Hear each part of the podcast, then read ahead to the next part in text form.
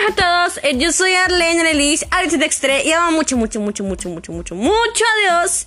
Y con el Espíritu Santo, el día de hoy vamos a hablar sobre Él sabe por qué hace las cosas. Para eso yo quiero comenzar a hablar para que el Espíritu Santo toque nuestros corazones y nos pueda hablar en este tema. Amado Espíritu Santo, te pido que seas tú trayendo autoridad y poder en nuestras vidas, que seas tú tocando nuestro corazón para poder entender sobre el por qué haces las cosas, aún sin, aunque parezca difícil entenderlo, poder entender lo hermoso que es tu amor y, y estar confiados en que todo va a salir bien en el nombre poderoso de Cristo Jesús. Amén, amén. Yo quiero que me acompañes a Éxodo capítulo 4 versículo 10 al 12 que dice lo siguiente. Sin embargo, Moisés le dijo a Dios, pero es que yo no sé hablar bien. Siempre que hablo se me traba la lengua y por eso nadie me hace caso. Este problema lo tengo desde niño. Dios le contestó. Y así le dijo a Dios, escúchame Moisés, soy yo quien hace que hables o que no hables. Soy yo quien hace que puedas oír o que no oigas nada. Soy yo quien puede hacerte ver o dejarte ciego.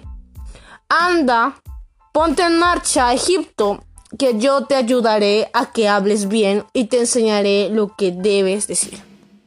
Y pues aquí vemos a un Moisés que decía, Señor, yo no puedo hablar bien, no voy a poder dirigir bien a un pueblo. Eh, este problema lo tengo desde niño, decía Moisés.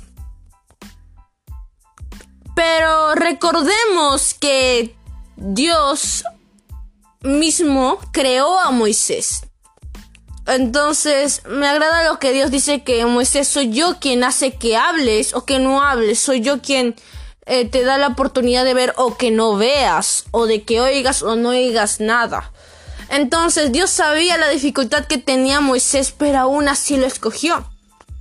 Aún cuando él tartamudeaba, aún cuando sabía qué problemas había afrontado Moisés, Dios lo había escogido de esa manera.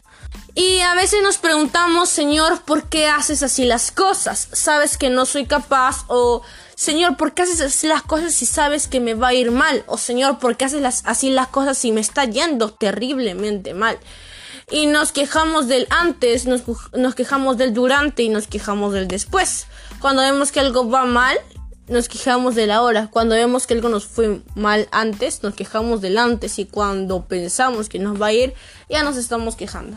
Entonces, sabemos que Dios permite a veces que esos defectos, esos problemas, eh, capaz el cual nacemos, o esas dificultades el cual estamos afrontando en procesos, sea para bien, porque toda cosa para hijo de Dios es para bien y no para el mal, porque Dios quiere lo mejor y para formarnos. Dios nos potencia y Dios quiere sacar lo mejor de cada uno de nosotros y pues poder cumplir el propósito que Él asignó. Y sabemos que Él lo que desea es que seamos igual a Cristo, vivir una vida en santidad, una vida en la que le podamos regalar la gloria y la honra. Y saber que si Él nos asignó con un propósito en esa misión, Él ya sabía cómo nos íbamos a comportar, Él conoce nuestras, pues, ventajas y desventajas y sabe que no lo podemos por nuestras fuerzas, sino que todo lo podemos por las fuerzas de Dios.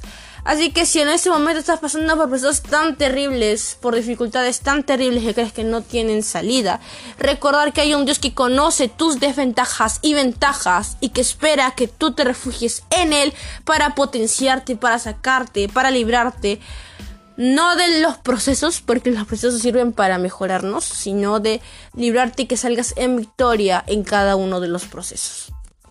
Así que para eso yo quiero terminar hablando y decir, amado Espíritu Santo, por favor, llénanos de tu palabra para saber que cada uno de estos procesos y del no saber qué pasa o por qué pasa, es que tú quieres lo mejor para nosotros, un para qué nos estás formando. En vez de preguntar por qué, preguntamos para qué lo haces. Y sabemos que todo lo haces para bien para nosotros, Señor.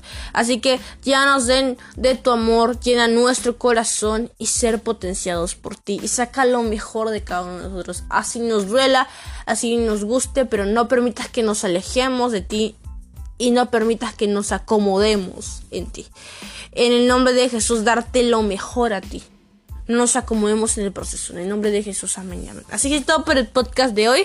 Recuerda que debemos ser luz y sal y que toda la hora es para el Espíritu Santo. Que ya grabé otros podcasts anteriores que puedes ir a escucharlo. Que toda la hora es para el Espíritu Santo. Muchas bendiciones.